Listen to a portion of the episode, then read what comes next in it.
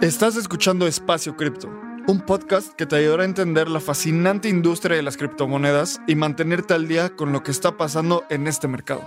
Este espacio cada día se vuelve más relevante y es fundamental continuar entendiéndolo. Aquí buscamos explicarte qué es Bitcoin, Ethereum y el increíble mundo de las criptomonedas de una forma clara y entretenida. Yo soy Lalo. Y yo soy Abraham. Ojalá disfrutes este episodio. Vamos. Venga. Hey, ¿qué onda a todas y a todas las personas que nos escuchan en Espacio Cripto? El día de hoy tenemos un episodio muy especial y es importante mencionar que Abraham y yo no estaremos en él. Este es un espacio para que hablen las personas dueñas de la lucha del 8 de marzo y en Espacio Cripto estamos comprometidos con ayudar a la equidad. También es importante mencionar que lo sacamos un día después del 8 de marzo porque creemos que el mero 8 nuestro rol es apoyar y no ocupar espacios. Así que en este episodio lo va a hostear Ana, ella es gobernador de HerdAO, founder de ETH México y tiene todo el rol de comunidad dentro de Espacio Cripto, seguramente la comunidad ya la conoce. Y estará Frida, Bárbara Pau y Ana en este espacio y en este episodio de Espacio Cripto. Así que, sin más, me encantaría que empecemos con este episodio muy especial de Espacio Cripto. Hola, ¿qué tal? Yo soy Ana Belén o Anatec y bueno, antes que nada quiero agradecer a Espacio Cripto por este espacio y por la oportunidad de charlar con tres mujeres que, wow, la neta son top y líderes en la industria que admiro un montón y que hoy estamos conformando un frente unido para abordar un tema que es de suma importancia, que es la inclusión de la mujer en Web3. Estoy segura que al terminar este episodio muchas personas se van a sentir muy emocionadas y también muy inspiradas como, como seguramente, eh, como yo estoy ahora y como terminaré seguramente al, eh, término del, episodio. Y eh, les quiero presentar a las grandes mujeres que están hoy con nosotros. Tenemos a Frida Vargas, Bárbara González y también a Paulina Corral. Frida es la Country Manager slash gerente general de Binance en México y es licenciada en Administración de Empresas por el Tecnológico de Monterrey. Cuenta con una amplia experiencia internacional en tecnología, ventas y desarrollo de startups SaaS en la TAM. Antes de Binance ocupó varios puestos ejecutivos en empresas de tecnología, incluido el de líder de desarrollo comercial en Bitso, así como gerente de país en Creana, que es una plataforma global de aprendizaje y desarrollo de talento.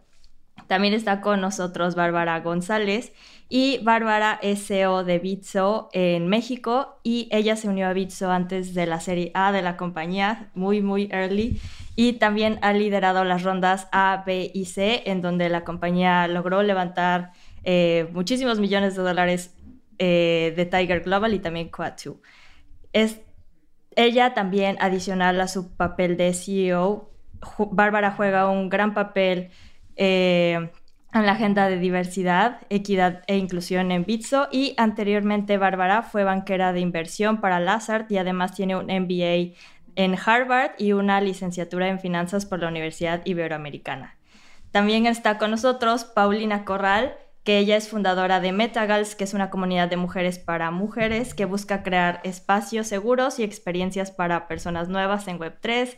Estudió también Mercadotecnia y Comunicación en el TEC de Monterrey y se especializa en marketing interactivo por la IAB México.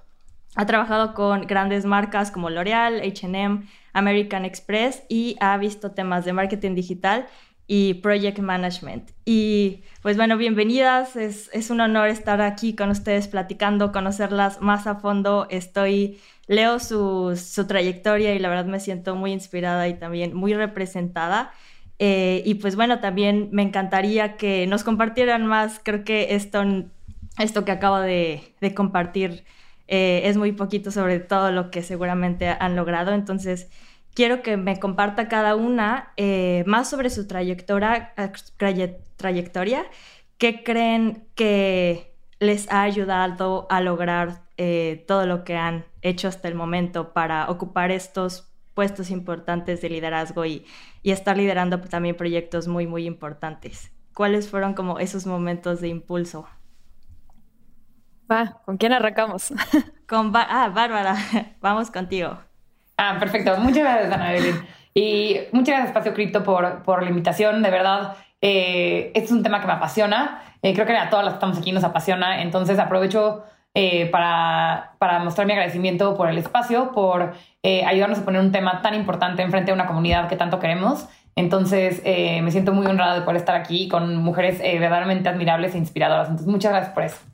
Es interesante porque una de las cosas que creo que muchas veces hace falta o que más más que nada ayuda mucho eh, cuando eres una mujer que está como que desarrollando su, su, trayectoria, eh, son los ejemplos, ¿no? Y yo tuve la fortuna de crecer en una una familia donde eh, mi mamá es una de siete hermanos y son cinco hermanas de esos siete. Y las cinco hermanas siempre fueron profesionistas, siempre fueron académicas, siempre pusieron el ejemplo de que había que como que eh, desarrollarse profesionalmente, que había que estimularse intelectualmente y que había que como que, que ser el ejemplo para, para, para, las siguientes generaciones. Entonces tuve esa fortuna de que, que, que yo siempre internamente nunca me cuestioné que yo tenía que seguir un proceso en el que yo iba a eh, eh, tener una trayectoria o una carrera profesional que fuera inspiradora para mí, para los demás, sino como que era lo que yo aprendí. Y entonces me, siento súper afortunada porque, porque creo que no todo el mundo necesariamente eh, tiene la fortuna de contar como que con, con, con un entorno familiar que, que, que, promueve, que promueva mucho como el desarrollo profesional de las mujeres, ¿no?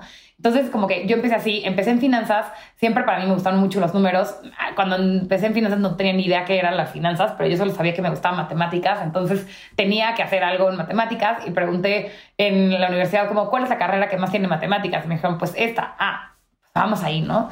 Y resultó que me fascinó como que lo que vi y me encantó como que este mundo al que, al que entré y de repente acabé la carrera y me fui a banca de inversión y era un lugar donde estaba extremadamente retada, donde eh, las largas horas para mí como que eran como gasolina para el fuego porque verdaderamente me, me, emocionaba mucho como que los diferentes contextos, como que los retos, el poder como que tener como que tanta energía. Pero pues era un mundo de hombres. Y era un mundo donde yo en ese momento yo pensaba que yo era la outsider que quería pertenecer al mundo de hombres, entonces me tenía que como conformar con esto. Y les puedo contar historias de terror, o sea, historias de terror desde que, este, mm, a mí, el, no sé, el, el jefe solamente me hablaba para que le ayudara a escoger regalos para sus hijas, a, para envolver este, regalos corporativos. Y era como, no, o sea, ¿por qué no me estás poniendo en los proyectos más difíciles, en la, dándole las oportunidades igual que todo el equipo de hombres, porque soy la mujer que está aquí, ¿no? Y entonces, pero pues yo pensaba que más o menos era como que lo que tenía que funcionar, eh, porque así funcionaba la industria desde toda la vida y pues me tenía que adaptar.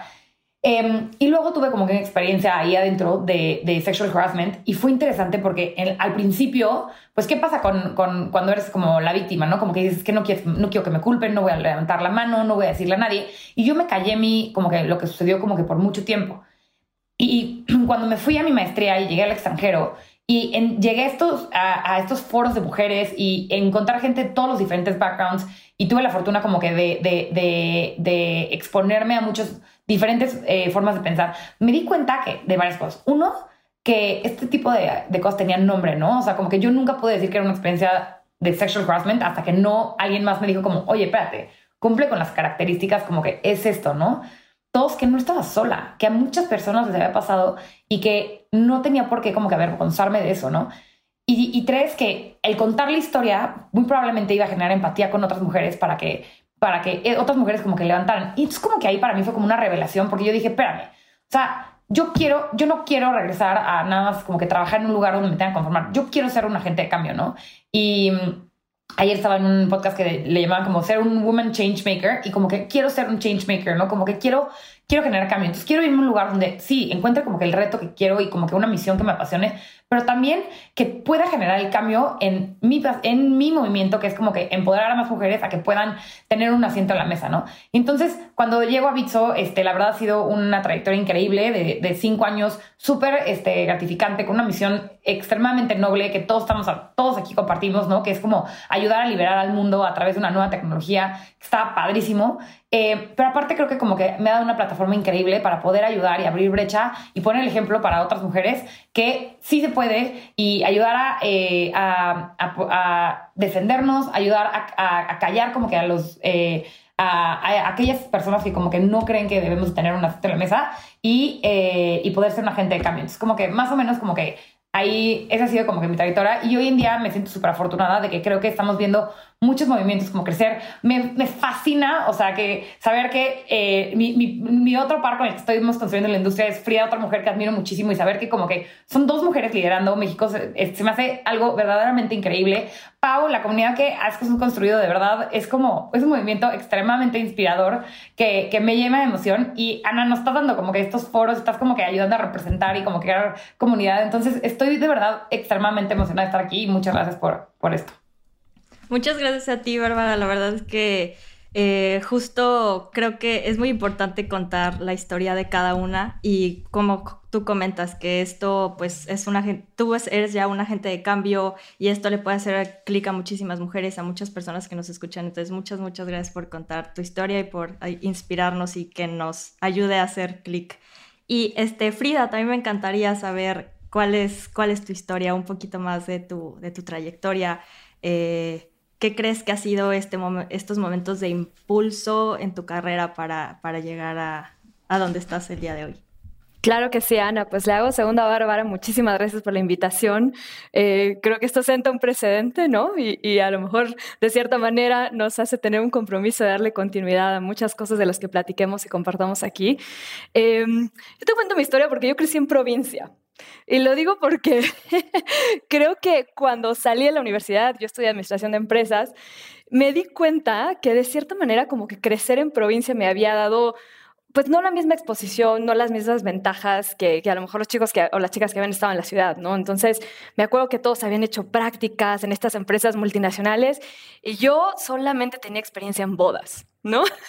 Era lo único que podía trabajar los fines de semana mientras estudiaba. Entonces, como que ahí algo como que me hizo clic en ese momento y me di cuenta que tenía que aprender a venderme, ¿no? O sea, que si quería realmente como sobresalir, si quería aplicar en estos programas de multinacionales, tenía que aprender a contar mi historia y capitalizar en las cosas que había aprendido en la universidad, aunque no había tenido las mismas oportunidades ni la misma exposición ni las prácticas, eh, había algo, ¿no? en lo que estaba haciendo en organizar bodas que tenía un componente de liderazgo, que tenía un componente de planeación, de organización, de ventas, ¿no?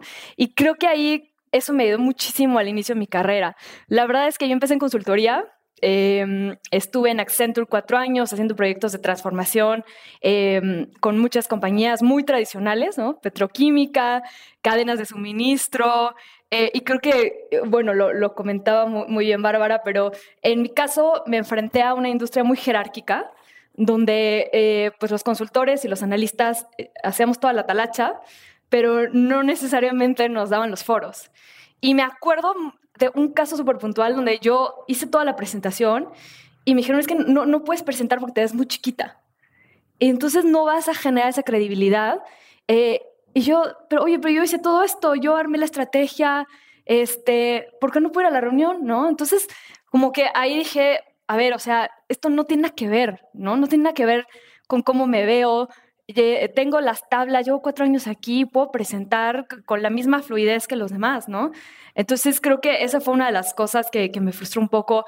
Eh, igual como me comentaba Bárbara, la, industria de consultoría era una industria donde había muy pocas mujeres. Eh, por ahí en, en Accenture había eh, una persona que se llama Soraya Kutby, que creo que era como de los ejemplos ¿no? de la consultoría en México, de una mujer que había ocupado esa posición de liderazgo. ¿no?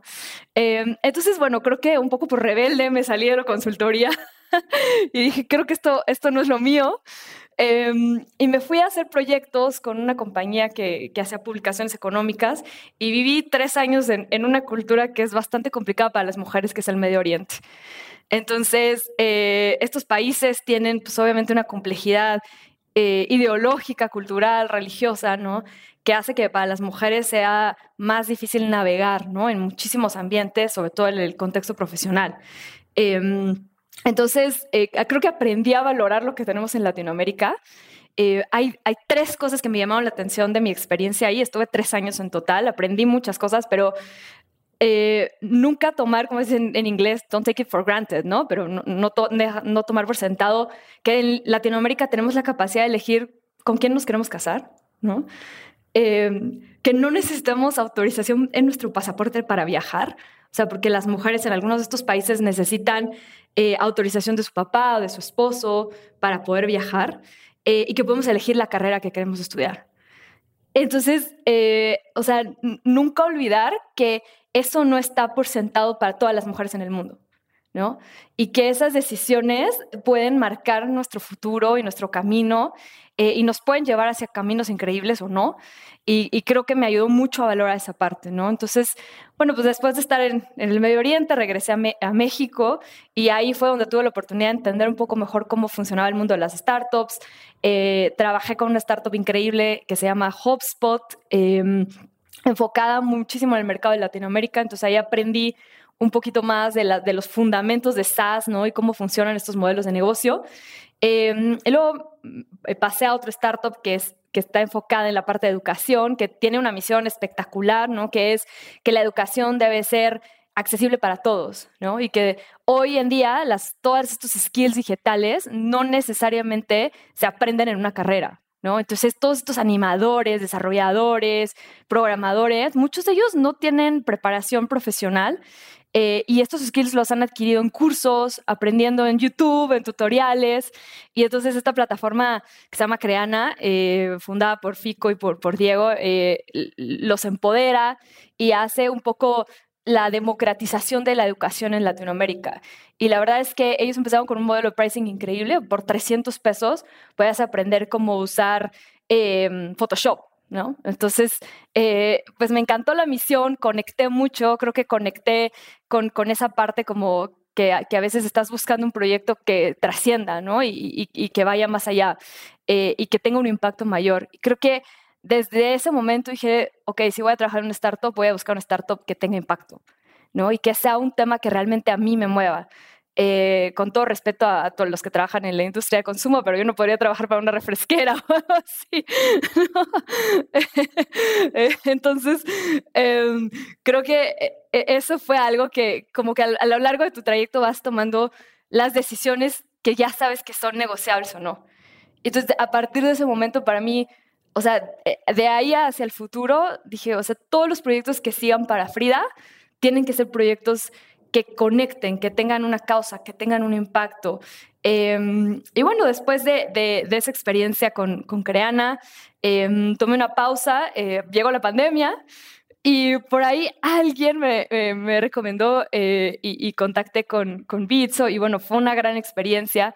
Este, la verdad es que creo que todos los que estamos en cripto estamos convencidos del potencial De que esto tiene eh, y del potencial que tiene para inclusión. Entonces, nada más como para dar alguna, un poquito de data, em, pues el porcentaje de participación de las mujeres en, en, la industria todavía es muy mínimo. O sea, alrededor del 37% de las mujeres que tienen eh, alrededor del 37% de los poseedores de cripto son mujeres, ¿no? Solo el 5% de los fundadores en las empresas de cripto son mujeres.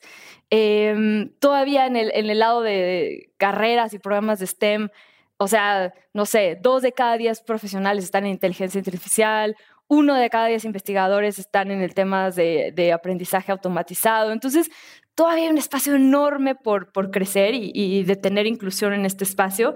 Y bueno, ahorita em, desde, desde Binance, pues también estamos participando muy activamente en construir un ecosistema que sea inclusivo para todos, ¿no? Sí, muchas gracias, Frida. Creo que eh, la verdad es que eres un ejemplo de perseverancia.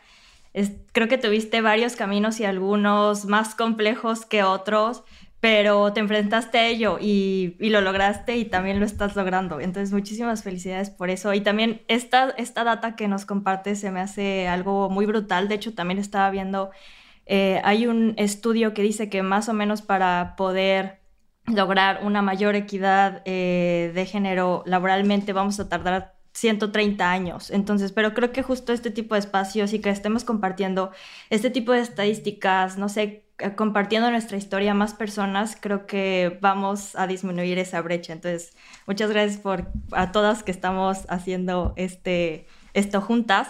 Y Pau, me encantaría también que nos cuentes sobre ti, cuéntanos eh, cuáles han sido estos momentos de impulso, cómo, cómo te ha impactado. Sí, claro. Mira, la verdad es que me parece muy curioso cómo lo que comentan tanto Barb como Frida, obviamente a mí también me resuena mucho. En mi caso, creo que definitivamente también el entorno familiar en el que uno crece define mucho como tu camino, porque al final es la representación que tú ves. En mi caso, eh, digo, yo estudiando marketing y comunicación, voy a ser súper honesta, yo estudié esta carrera porque en ese momento, a los 17, 18 años que eliges tu carrera, era lo que mis papás en ese momento me decían, ¿no? Como de, oye, pues, ¿por qué no estudias algo de negocios? Definitivamente ese es el camino, es algo seguro, es algo donde tienes mucha fuente de empleo. Y para mí me hacía sentido porque Merca, como que de cierta forma, juntaba un poco los hobbies que a mí me gustaban, ¿no? O sea, esta carrera que es como un híbrido de comunicación con negocio y la parte creativa. Llevaba materias de fotografía, que era lo que a mí me gustaba, y como más creativonas, pero por otro lado era la parte segura, ¿no? Entonces yo estudié esto porque era como lo que se me dijo en ese momento. Y obviamente en el momento en el que empecé a trabajar, la verdad yo empecé a trabajar eh, estudiando la carrera en el quinto semestre. Eh, tuve la fortuna, la verdad, de entrar a una empresa transnacional como mi primer trabajo, que fue L'Oreal en ese momento. Y si bien me dio una visión muy grande de lo que es el mundo corporativo, obviamente este mundo corporativo también está lleno de un poco lo que comentaba Bart, ¿no? Como de estas realidades duras que a mí, o sea, a ver, como mujer, trabajar en L'Oreal en ese momento a los 21 años era el sueño, ¿no? Era así, yo me sentía en película de que la industria del maquillaje, la moda, todo esto y los eventos. Pero eh, conforme pasaba el tiempo, estuve ahí cinco años, que fue un ratote, era, o sea, era como esta realidad que no quería, que no quería aceptar, pero era como mientras más crecía, más me iba llenando de estos directores que eran hombres, ¿no? Todos eran hombres, los managers eran hombres, o sea, estas situaciones donde las posiciones de poder estaban los hombres. Y para mí era como de, no, bueno, pero mi crecimiento aquí ahorita está bien, ¿no? Claro, a esa edad, ya de ser intern a ser full time, pues yo decía como, perfecto, eh, estoy armando súper bien. Eh, pasa el tiempo y sigo como en este camino corporativo, haciendo principalmente temas de marketing, eh, muchos proyectos de transformación digital, que creo que de ahí es donde empieza como mi curiosidad al mundo de la tecnología. Eh, pero yo seguía sintiendo que algo como que no me conectaba. Ahorita que decía Frida como yo no podría trabajar en una empresa de consumo, pues yo me sentía la más feliz en ese momento, pero sí empezaba a ver como este impacto de, oye, pues sí, está la campaña que yo hice, están los productos que estoy lanzando, pero había algo que no me conectaba. Y como que en ese momento yo no podía ver qué era. Entonces como que yo decía, es que quiero estar en tecnología, pero sigo muy en la parte de retail y como que no encontraba eso que me llamara.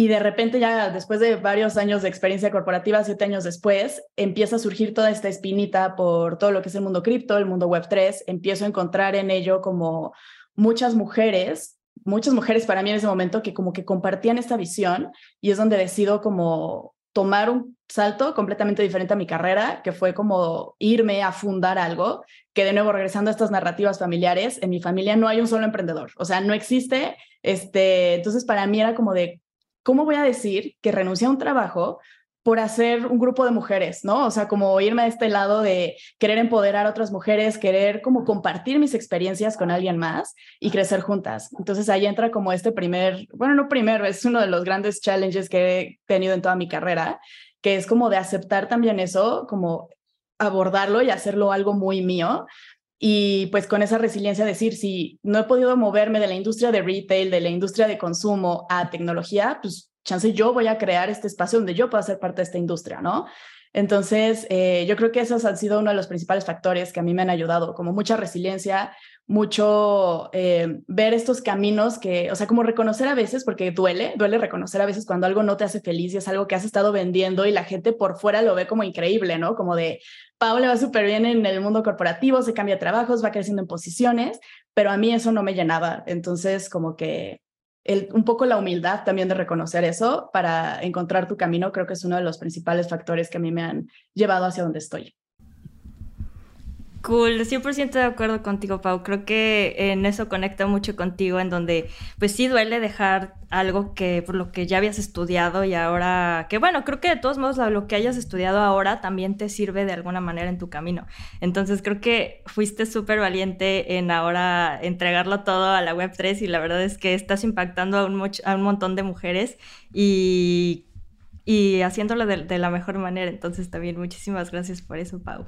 Eh, justo eh, comenzaron, creo que todas sus historias fueron desde que eran jóvenes, o sea, cómo tenían estos eh, estas personas ejemplo para ustedes en donde creo que no puedes ser lo que no puedes ver. Entonces, justo quiero llegar a una pregunta de ustedes antes, ¿qué pensaban del éxito y ahora cómo lo ven?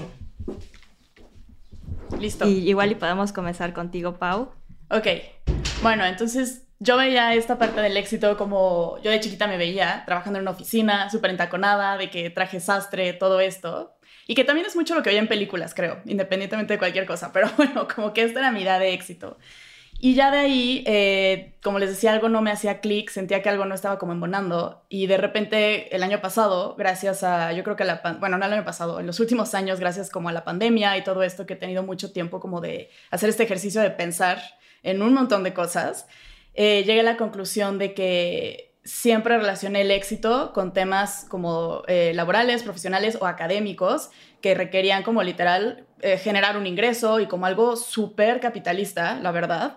Y por otro lado, todo lo que me hacía quien soy, todo lo que son, quién realmente soy como persona, siento que han sido cosas que me han como, las he ido olvidando y me he ido alejando de eso. Entonces, eh, ahora para mí el éxito, y a través de, todo lo que he conocido con Metagals, para mí el éxito es poder vivir como en tranquilidad, conectada contigo misma, haciendo estas cosas que te llenan y eh, viendo cómo tienes un impacto como muy tangible en las demás personas. Entonces, para mí así así ha ido evolucionando la idea del éxito y pues es doloroso, es doloroso darte cuenta de que lo que creciste por mucho tiempo y creíste, desde de repente no lo es, pero creo que es parte también del proceso, como ir evolucionando esos ideales. 100%, creo que mencionas que es doloroso, pero creo que también es un dolor que después es bonito, ¿no? O sea, que te impulsa, que al, fin, que al final creo que te das cuenta que al, al final no, no, fue, no fue tan doloroso, o sea, fue algo un proceso hermoso que, te llena, a fin de cuentas. Sí, como moldear creencias. que al final hay muchas cosas ahorita que están ocurriendo precisamente en esta industria, que es eso, o sea, es como llegar a cambiar la forma de ser, de pensar, de actuar en muchas industrias, de la tecnología y, o no, y pues creo que va mucho de la mano con eso. Sí, 100%, estoy súper de acuerdo. Muchas gracias, Pau. Bárbara, para ti, eh, ¿qué pensabas del éxito y cómo lo ves ahora? interesante porque estaba escuchando a Pau, eh, como que regresarse a, su visión chiquita y estaba pensando, o sea, yo cuando era joven, eh, y yo creo que desde chiquita, pero cuando era joven, no, no, sé si la asociaba esto con la palabra éxito, o sea, no sé si necesariamente como que sabía que lo que quería era éxito, pero yo tenía como que un deseo muy grande que era como, yo siempre quise ser mamá, o sea, soy la típica cliché de que desde bebé tenía cinco años y tenía la Barbie que tenía una panza y se la ponías y así. O mi mamá dice que, era de oso porque iba por la, por la calle preguntándole a las embarazadas de, ¿lo vas a tener psicoprofiláctico? Y que mi mamá se moría de la pena. O sea, como que siempre cumplí ese cliché de mujer que quiere tener hijos, ¿no? Pero yo como les contaba, pues todo, mi ejemplo toda la vida fue pues mis, mis mamá y mis tías profesoritas. Entonces como que nunca pensé que estuvieran como peleados. O sea, como que nunca ni siquiera me planteaba como que es una u otra, sino como que yo quiero esto y entonces, ¿cómo lo voy a hacer para que compaginen? creciendo siempre como que lo que yo decía era encontrar como que una manera en poder hacer las dos cosas que yo quería hacer. Y es más, yo soy mega obsesiva y estructurada, entonces como que siempre tenía como perfectamente trazados mi camino, entonces yo sabía, ok, me voy a ir a la carrera y voy a tardar tantos semestres en hacer la carrera, voy a empezar a trabajar en cuarto semestre, voy a trabajar aquí, o sea, como que todo era como que muy así. Y siempre mi plan era porque este plan tiene que funcionar para que yo pueda, o sea, como que, ¿dónde va a embonar como que, yo quiero ser mamá, no? Porque yo decía, a ver, yo me quiero ir a hacer una maestría porque me quiero preparar para poder llegar después, para que siendo mamá pueda competir por los mismos puestos porque yo sé que voy a estar en desventaja. Entonces, como que yo siempre lo percibí, lo percibí así. No sé si la palabra que, que le asociaba era la palabra éxito, pero como que era lo que yo quería, ¿no? Como que yo quería ver cómo se podía lograr. Y hoy, eh, ahorita que igual como que Pau que decía que en el último año como que se daba cuenta de lo que es el éxito, yo también yo creo que en el último año, en los últimos años me he dado cuenta de lo que es el éxito, que para mí ha sido alcanzar este balance. Yo soy mamá de dos niños, eh, tengo eh, un hijo que, que Lorenzo de dos años y medio y Nicolás de un año, dos meses. Y al final del día, como que para mí el éxito ha sido como que saber desarrollarme intelectualmente, profesionalmente, como personalmente y sentirme completamente plena en lo que estoy haciendo y sentir que estoy generando como que un cambio y saber que como que estamos cambiando la vida de los mexicanos y de la gente en Latinoamérica, pero al mismo tiempo sé que estoy impactando vidas de mujeres, pero al mismo tiempo me siento como que yo muy, como muy realizada, pero saber que estoy siendo la mejor versión de mamá que puedo ser. Y eso para mí ha sido como eh, súper poderoso porque cuando muchas veces hablan como de la culpa, yo no siento culpa porque yo sé que yo soy mejor mamá porque me siento tan plena en mi ser y en mi individualidad que yo le puedo dar lo mejor a mis hijos. Y también sé que soy la mejor profesionista porque como me siento tan realizada de poder estar cerca con mis hijos, que entonces puedo llegar y traer lo mejor de mí a mi trabajo. Entonces como que ese balance, alcanzar ese balance, para mí ha sido como que la definición del éxito. Y hoy me siento exitosa. Me siento exitosa no por lo que por las definiciones tradicionales de la gente que el éxito, sino porque para mí este balance ha sido súper enriquecedor y me siento como que muy nutrida. Y bueno, también como que son una de las ventajas de estar como que en, no en un corporativo de 5 a 9 con la tarjeta, ¿no? Sino que también está en un lugar donde me da muchísima flexibilidad, donde como que em, he podido acomodar como que mi vida de la manera en la que mejor me puede dar como que esta plenitud, pero Sí, o sea, como que sin duda, como que, esa definición es la que yo le doy como que a qué es el éxito. Qué lindo, Bárbara. Creo que me quedo con que, con lo que tú comentas, de que al estar plena tú misma, puedes entregar lo mejor de ti en todos los ámbitos y sobre todo y especialmente para, para tus hijos. Entonces, qué lindo escucharte, la verdad no, no sabía que, que, tenías hijos y pues eh, la verdad es que eres una inspiración para todas las mamás que nos escuchan y pues bueno, también para todas las que queremos ser mamás o algo así. Muchas gracias. Y este, quería preguntarles también, ya, ya platicamos mucho sobre su su background también ya creo que ya nos inspiraron y sí, eh, hemos hecho muchísimo clic escuchándolas. Y ahora quiero preguntarles cómo han visto el tema de onboarding de mujeres en Web3. Este, ¿Cómo creen que podemos mejorarla juntos? Frida, quisiera comenzar contigo. ¿Tú cómo ves esto? ¿Cómo luce ahora y cómo lo podemos mejorar? No, me, encanta porque, o sea, en, general el ecosistema tiene muchísima oportunidad. O sea, si lo ves como, la verdad que incluso yo lo veía a nivel personal, ¿no? O sea, yo decía, a ver, como profesionista, ¿dónde es el espacio donde más futuro para crecimiento vamos a tener en, los siguientes 10, 20 años? O sea, estamos hablando de una industria que está proyectada en 10 trillones de, como de market value en los siguientes 5 años, ¿no? Entonces, si lo ves desde un punto de vista nada más de dónde están las oportunidades en el mundo, aquí hay una, y es clarísima, ¿no? Em, de ahí a aterrizarlo para que sea participativa y que sea inclusiva hay un largo camino, ¿no? Entonces, o sea, creo que empieza desde la semilla, ¿no? Es, decir, a ver cómo vamos a e, e involucrar a las mujeres para que construyan ¿no? La infraestructura y los fundamentos de Web 3.0, de cripto. Entonces, ¿cómo vamos a empoderarlas para que participen en nuevas hackatones, para que tengan mentoría antes de llegar a ese hackathon, eh, para que estudien carreras relacionadas con STEM? Eh, ¿Qué se necesita para llegar ahí? O sea, porque el, camino no empieza una vez que las mujeres salimos de la universidad. El camino empieza en, en ese momento que dijo Pau, que eliges qué estudiar y las razones por las que estás eligiendo qué estudiar. ¿no? Y cómo te estás proyectando en los siguientes cinco años. Y en esa edad creo que es muy complejo tener esa visión, ¿no? Eh, y, creo que necesitamos mucho más mujeres compartiendo esas experiencias eh, y guiando desde ese punto de incepción, ¿no? Y luego ya una vez que tienes este grupo de egresadas, ¿no? ¿Cómo construyes las oportunidades dentro de las organizaciones? Eh, dónde están los planes de carrera. Ayer eh, tuve la oportunidad de platicar con un grupo de, mujeres que participan en una iniciativa que se llama el 30%, ¿no? que son eh, el 30% de los consejos de administración deben estar integrados por mujeres. Y muchas de, las chicas que estaban en mi mesa decían, es que no hay un sistema integral de, de red de soporte para las mujeres y, y, a lo mejor conectado un poco con lo que decía Bárbara, ¿no? Que es el cuidado de los hijos.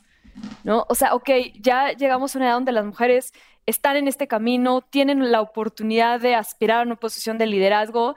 ¿Qué pasa con esta red de soporte? ¿no? ¿Dónde está el sistema de, tanto de gobierno como de particular, como privado, que permite que las mujeres avancen en su camino profesional, teniendo acceso obviamente a recursos que, les permitan eh, compensar y, obviamente eh, ir avanzando gradualmente conforme van proyectándose en otras áreas de su vida, ¿no? Eh, y, creo que se nos vendió esta idea de que no puedes hacer todo, ¿no? O sea, yo me acuerdo que cuando iba escalando, como que siempre me decían, es que hay algo que, que no va a ser balanceado, ¿no? O sea, las mujeres que están eh, hasta arriba eh, no tienen hijos, ¿no? O las mujeres que están hasta arriba, todas están divorciadas. Este, entonces como que se nos vendió esta idea que hay un precio que pagar por el éxito eh, y, está totalmente erróneo, ¿no? y o sea, agregaría que las mujeres que empiezan a, subir estos puestos de liderazgo necesitan tener un mentor.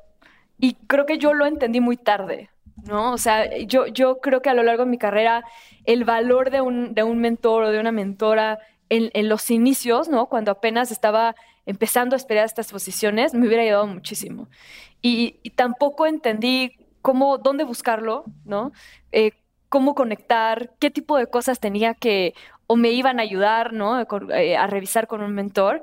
Y, y, creo que son muchísimos, este, como hacks, ¿no? Que te pueden ayudar a, llegar más rápido y a llegar con mucho mayor solidez, con mucho más asertividad, con mejor comunicación, con skills más desarrollados, ¿no? Sí, creo que me encanta esta idea de, buscar mentoría. Creo que sí es te, puede ayudar brutalmente. De hecho, creo que estaría súper interesante que después de, este podcast nosotras cada una mentoreara a algunas mujeres de, pues de la TAM. Estaría buenísimo.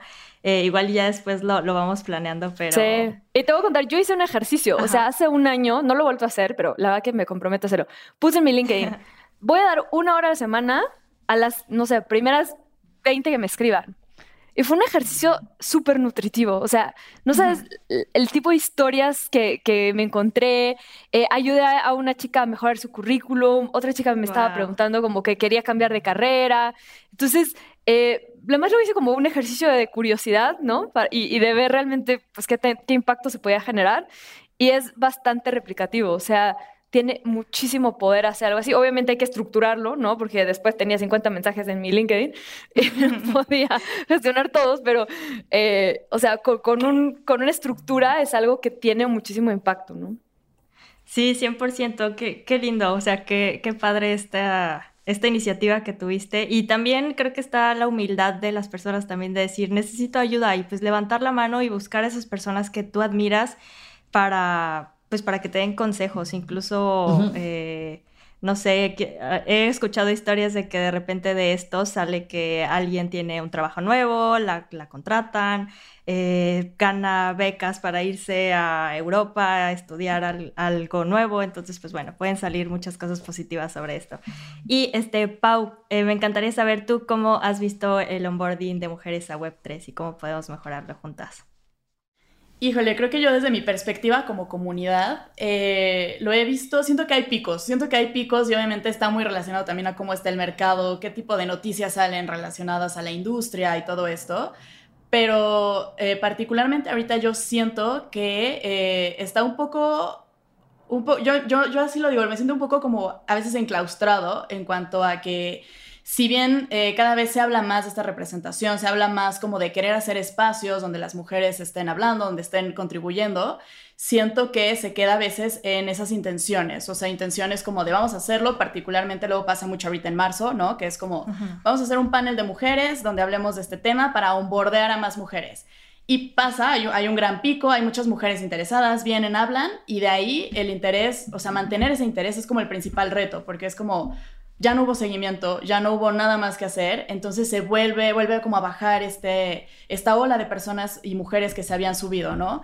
Algo que yo siempre pienso es como creo que el ideal va a ser cuando los paneles, no haya paneles de mujeres, simplemente sea un panel, se llama panel y hay cuatro mujeres y un hombre tal vez, ¿no? Pero es algo que está ya como implícito y es algo normal, eso sería como, como el ideal. Entonces, eh, yo lo veo así, siento que hay olas, es, es, como entender que es un proceso largo, es un proceso, como dice Frida, tenemos, o sea, hay un, una oportunidad gigante, esa es la buena noticia, sin embargo hay que saber cómo mantener ese interés para, para poder jalar más y que no se vayan bajando, porque pues es de, de, nuevo, o sea, no es, no es sencillo, te vas topando con muchos casos tanto como de machismo, hay mucho sexismo y eso a veces desanima. Entonces es como tener fuerte esta red de apoyo, esta contención particularmente en este caso apoyarte de eh, mentores, justamente de tu comunidad. Esta red de apoyo es súper importante para que no se pierda, no se pierda y como que tengas este pues coraje de poder seguir eh, construyendo a pesar de muchas cosas que siempre pasan mal, ¿no? Como en cualquier industria.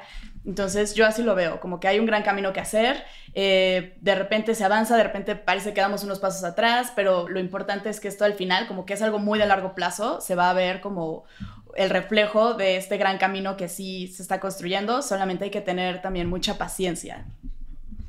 Sí, 100%. Creo que al final vamos avanzando y vamos avanzando todas juntas y también con mucha, muchas personas, justo estas comunidades.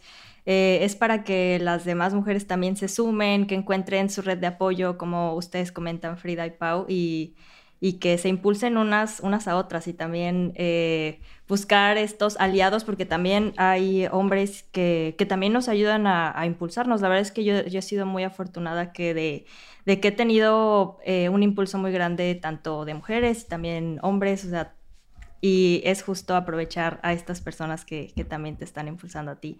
Este, y quería, quería eh, que habláramos también de otro tema súper, súper interesante que también sé que a muchas personas de la comunidad les interesa. Este, sé que pues, las mujeres y las latinas hemos sido históricamente subrepresentadas en la industria de, de la tecnología. Entonces, quiero preguntarles cómo podemos ayudar a que más mujeres de Latinoamérica ocupen más puestos en áreas de STEM. Eh, estas áreas de STEM me refiero a al área de ciencia, tecnología, ingenierías y matemáticas.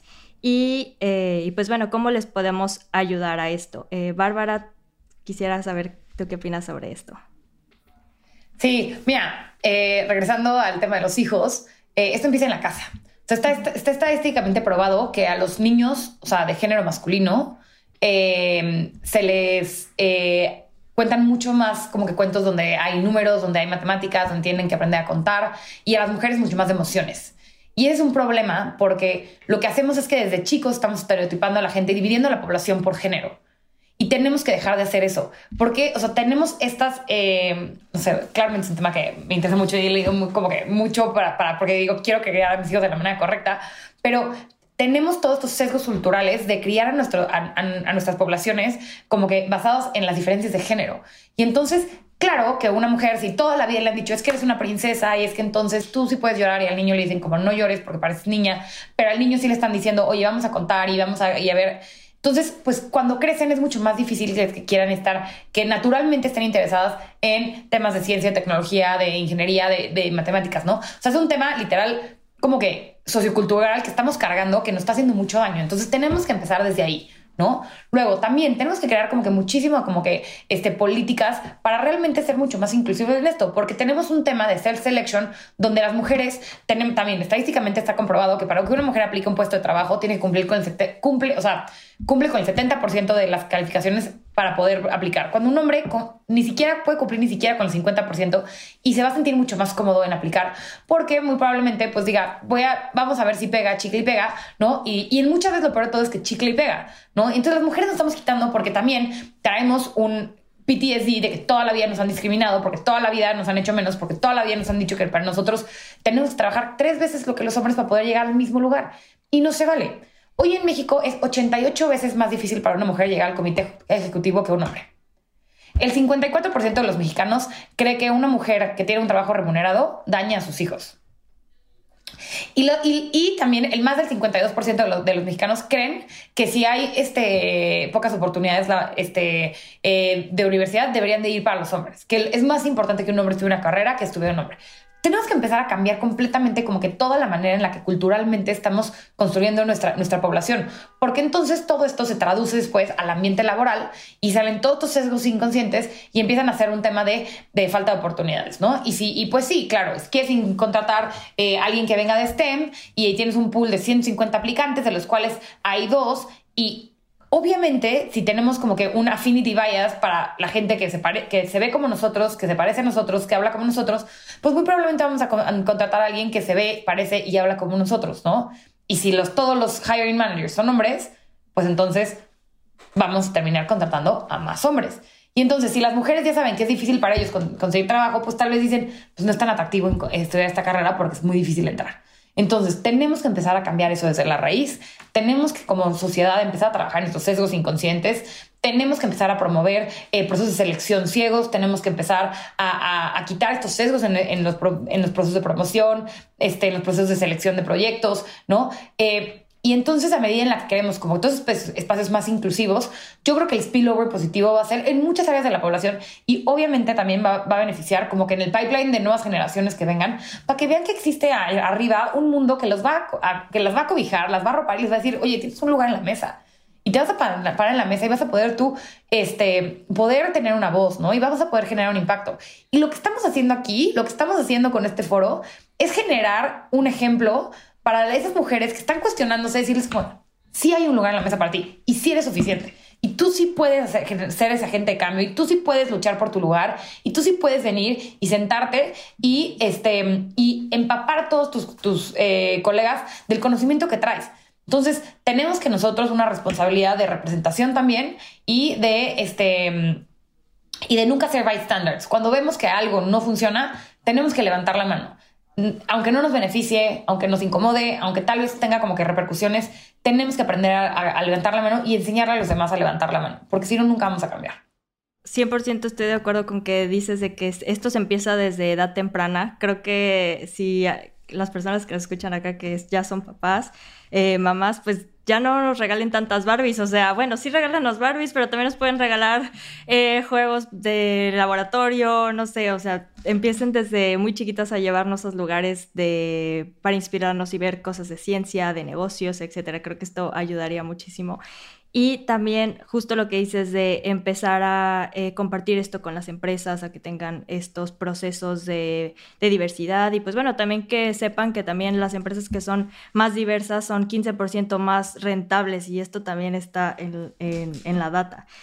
Oye, Barb, eh, ¿cómo una mujer que quiera trabajar en tecnología puede hacerlo? En tu experiencia, ¿qué skills crees que son necesarios? Cualquier mujer que quiera trabajar en tecnología puede hacerlo, que quede clarísimo no hay limitantes para lo que pueden hacer las mujeres, o sea, no hay limitantes para que la gente, de lo que la gente pueda hacer, ¿no? O sea, yo creo que al final del día, este, me encantaba escuchar la historia de Frida que decía como que yo estaba en un lugar donde había bodas y yo no quise eso y no me conformé, entonces no nos debemos de conformar. Cualquier persona que quiera hacer lo que sea, tiene la capacidad de hacerlo si tiene como que el drive y tiene todas las ganas de agarrar y salirse de su zona de confort. Tenemos que aprender a vivir fuera de nuestra zona de confort, aprender que esta incomodidad y los retos nos hacen más, más grandes, la adversidad nos ayuda a crecer y todo el que se lo proponga este, puede hacerlo.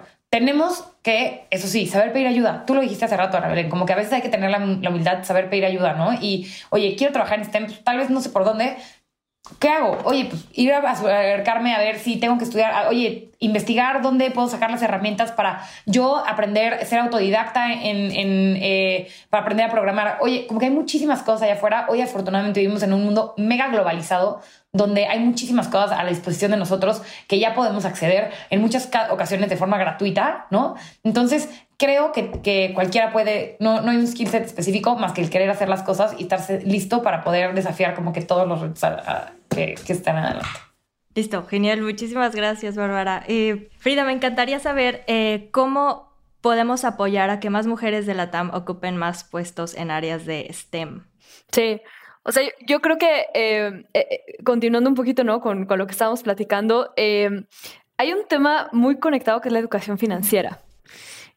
Porque la educación financiera empodera, ¿no? Y una mujer que tiene libertad para em, elegir cómo invertir en su educación, ¿no? Por ejemplo, para elegir si quiere o no, o quiere estar en una pareja, ¿no? Si quiere vivir sola, eh, tiene muchísimo más espacio para poder explorar otras áreas en su vida. Y entonces, o sea, creo que ahí hay, una conexión, ¿no? Porque muchas veces eh, existe este tabú que hay ciertas carreras que te van a garantizar eh, un ingreso, ¿no? Y que hay, algunas carreras que tienen un margen de éxito superior a otras.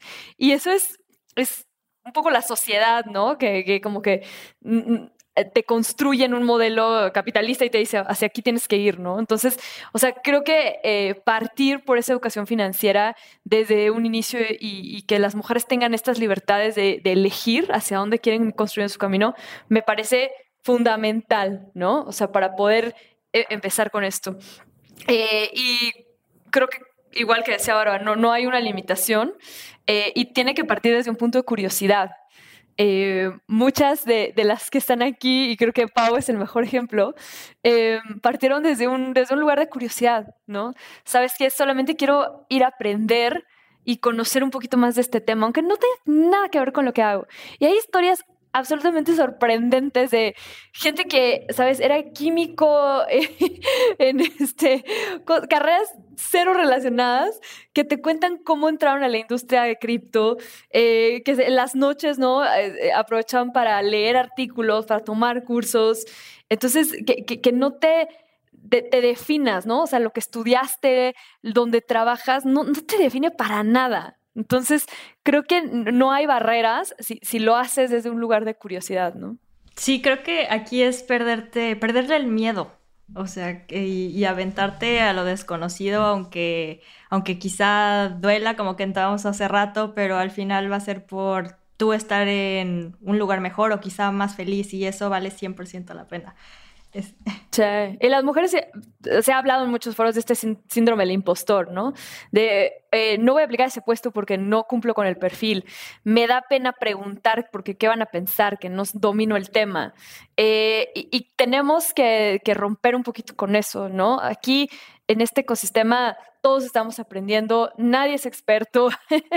este, entonces, eh, no, se sientan em, presionadas ¿no? por, por, por, este, todo esto que está sucediendo alrededor del ecosistema, porque hay espacio para todos este, y hay los foros y, creo que hay lugares seguros ¿no? también para, para crear esa comunidad, para aprender. Eh, y el chiste es nada más buscarlos, anotarse ¿no? y participar. Y, creo que me, encanta que hay, hay muchísimas mujeres ya construyendo proyectos en el ecosistema, ¿no?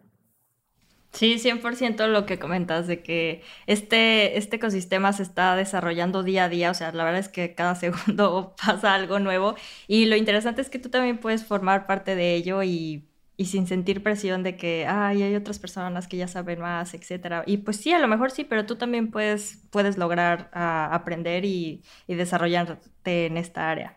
Sí, y, hay DAOs, ¿no? Está, hay DAOs eh, hechas por mujeres que están participando en hackatones. Este, creo que hay una iniciativa por ahí que se llama este WAGMI, ¿no? Que, que, van a distribuir 25 millones de dólares como en dominios de NFTs. Entonces, el chiste es encontrar esos proyectos, digo, luego les, o sea, yo me comprometo a hacer una lista de los proyectos que, que, hay de mujeres en Web 2.0 en México y se las posteamos ahí en el, con el link del podcast para que sepan por dónde empezar, ¿no? Sí, 100%. Hay un montón de oportunidades por ahí. Este, pues hay varias DAOs u organizaciones que dan justo becas para que vayan y preparan a mujeres para ir a hackatones. Y pues estos hackatones, las mujeres van a tener más oportunidad de, eh, de, fundar un proyecto o encontrar trabajos. Entonces, por ahí también les vamos a compartir la lista, que, que hay varias.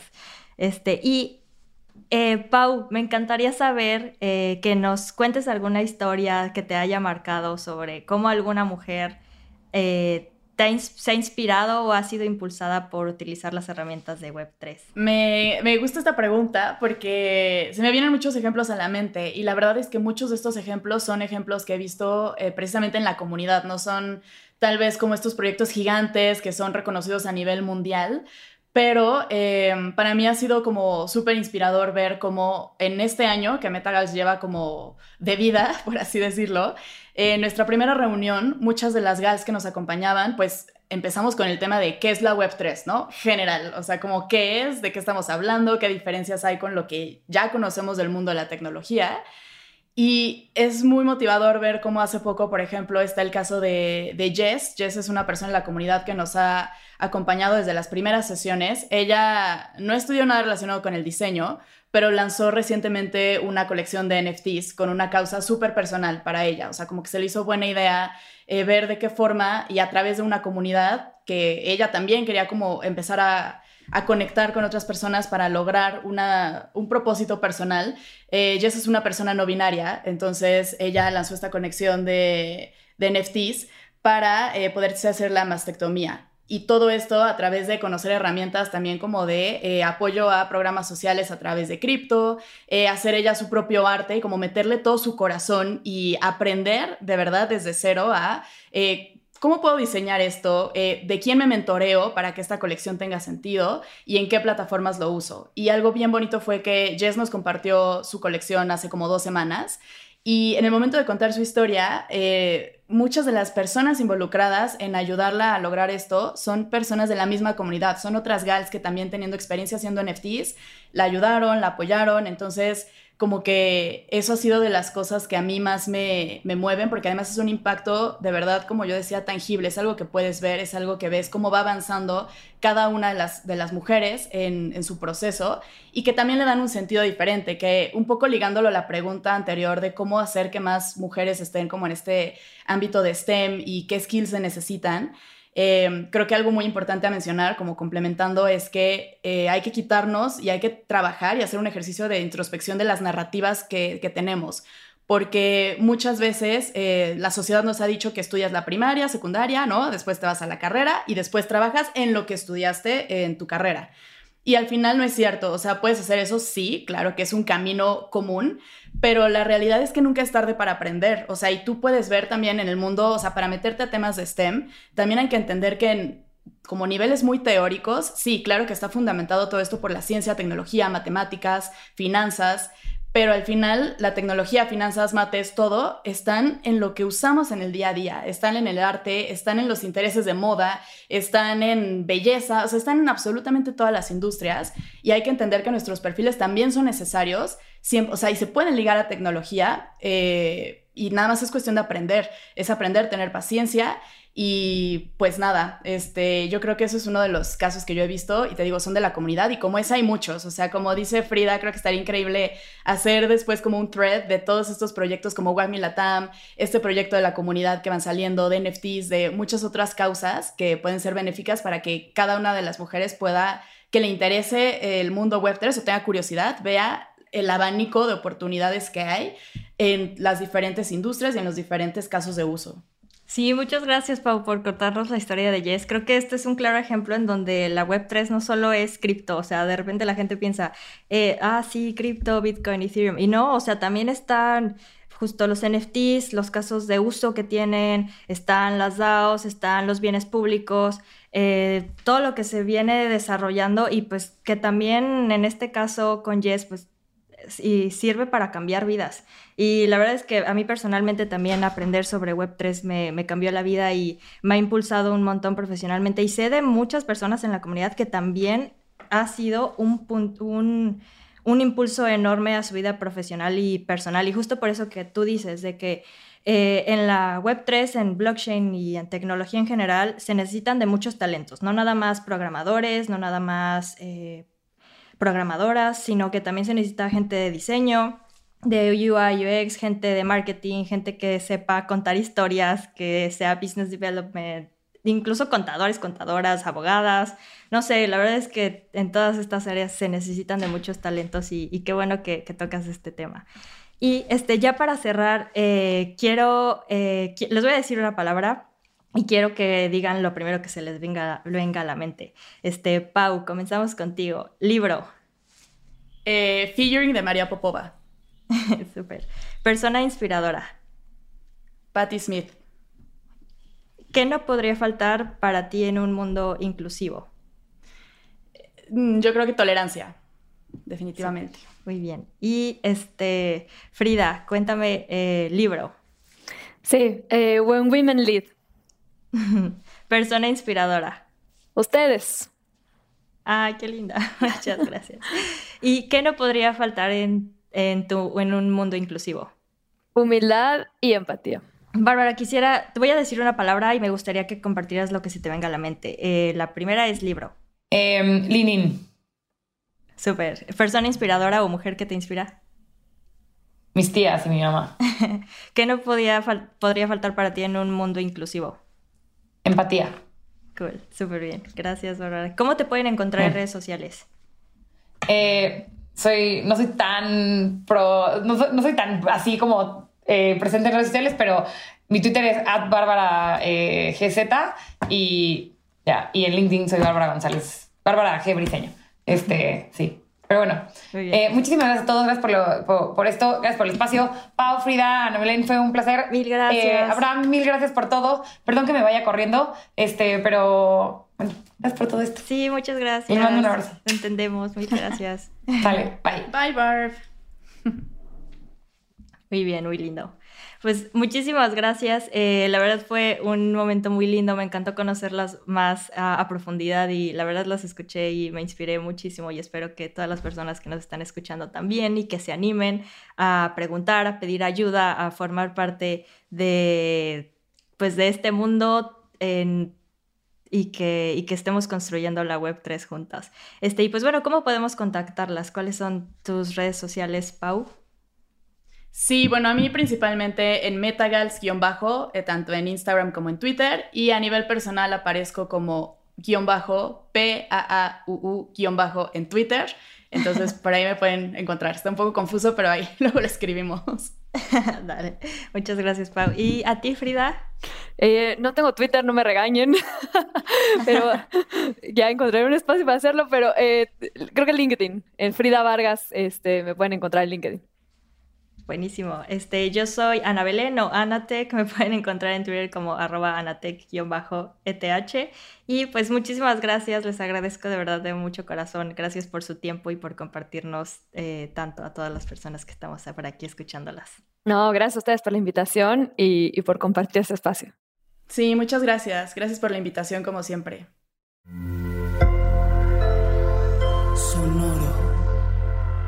Este guion de Mundo Futuro lo escribió una inteligencia artificial. Imagina un mundo donde la tecnología se convierte en una extensión natural de nuestras vidas. Donde cada experiencia se eleva a niveles inimaginables de simplicidad. Un mundo donde los límites se desdibujan y las ideas se hacen realidad con un solo toque. El mundo cambiará más en los próximos 10 años que en los últimos 100. Yo soy Jorge Alor. Yo Mario Valle. Y yo Jaime Limón. No te pierdas Mundo Futuro, el principio del fin. Disponible en cualquier plataforma de podcast. Mundo Futuro, Mundo Futuro.